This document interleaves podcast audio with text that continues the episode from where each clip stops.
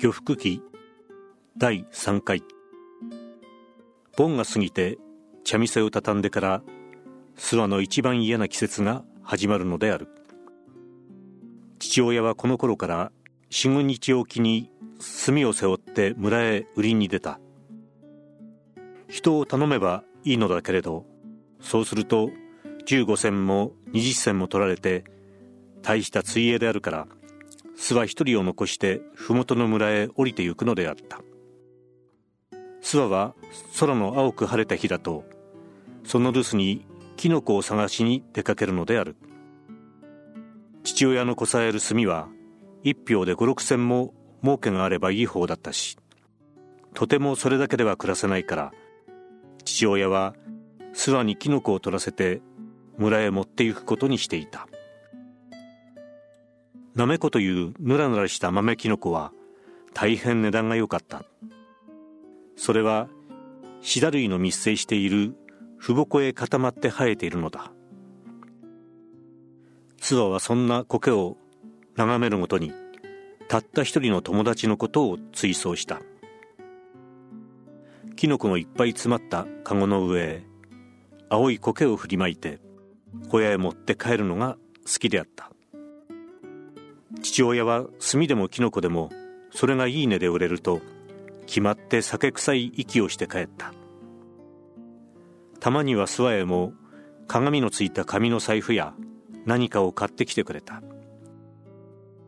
木枯らしのために朝から山が荒れて小屋の掛けむしろが鈍く揺られていた日であった。父親は創業から村へ降りていったのである。諏訪は一日中小屋へこもっていた。珍しく今日は髪を言ってみたのである。ぐるぐる巻いた髪の根へ父親の土産の波模様がついた竹長を結んだ。それから焚き火をうんと燃やして父親の帰るのを待った。木々の騒ぐ音に混じってけだものの叫び声が幾度も聞こえた。日が暮れかけてきたので一人で夕飯を食った。黒い飯に焼いた味噌をかてて食った。夜になると風が止んでしんしんと寒くなった。こんな妙に静かな晩には山できっと不思議が起こるのである。天狗の大木を切り倒す音がメリメリと聞こえたり小屋の口あたりで誰かの小豆を研ぐ気配がサクサクと耳についたり遠いところから山ふとの笑い声がはっきり響いてきたりするのであった。父親を待ちわびた諏訪はわら布団着て炉端へ寝てしまった。うとうと眠っていると時々そっと入り口のむしろを開けて覗き見するものがあるのだ。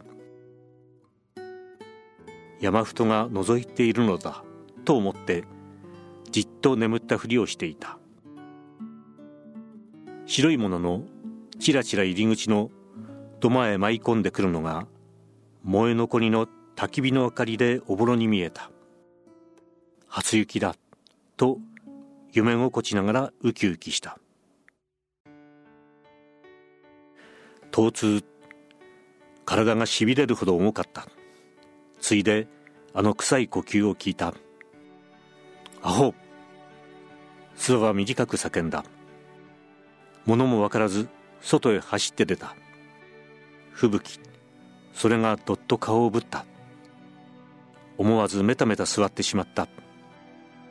みるみる髪も着物も真っ白になった。諏訪は起き上がって肩で荒く息をしながらムシムシ歩き出した。着物が烈風でもみくちゃにされていた。どこまでも歩いた。滝の音がだんだんと大きく聞こえてきた。ずんずん歩いた。手のひらで水っ鼻を何度も拭った。ほとんど足の真下で滝の音がした。狂いうなる冬木立の細い隙間から「おど」と低く言って飛び込んだ。気がつくと辺りは薄暗いのだ。滝の轟がかすかに感じられた。ずっと頭の上でそれを感じたのである。体がその響きにつれてゆらゆら動いて身内が骨まで冷たかった。母水の底だなと分かるとやたら無性にすっきりした。さっぱりした。ふと雨足を伸ばしたらすすっと前へ音もなく進んだ。花頭が危うく岸の岩角へぶつかろうとした。大蛇。大蛇になってしまったのだと思った。嬉しいな。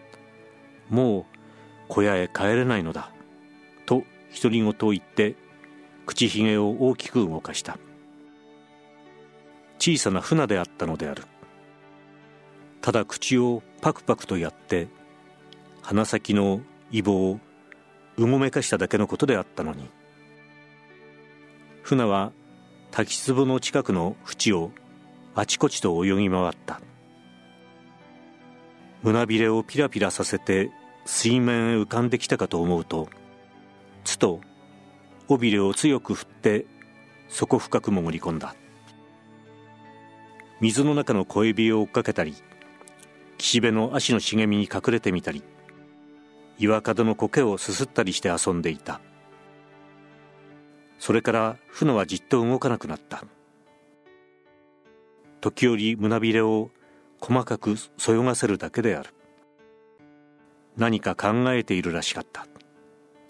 しばらくそうしていた。やがて体をくねらせながらまっすぐに滝壺へ向かっていった。たちまちくるくると木の葉のように吸い込まれた。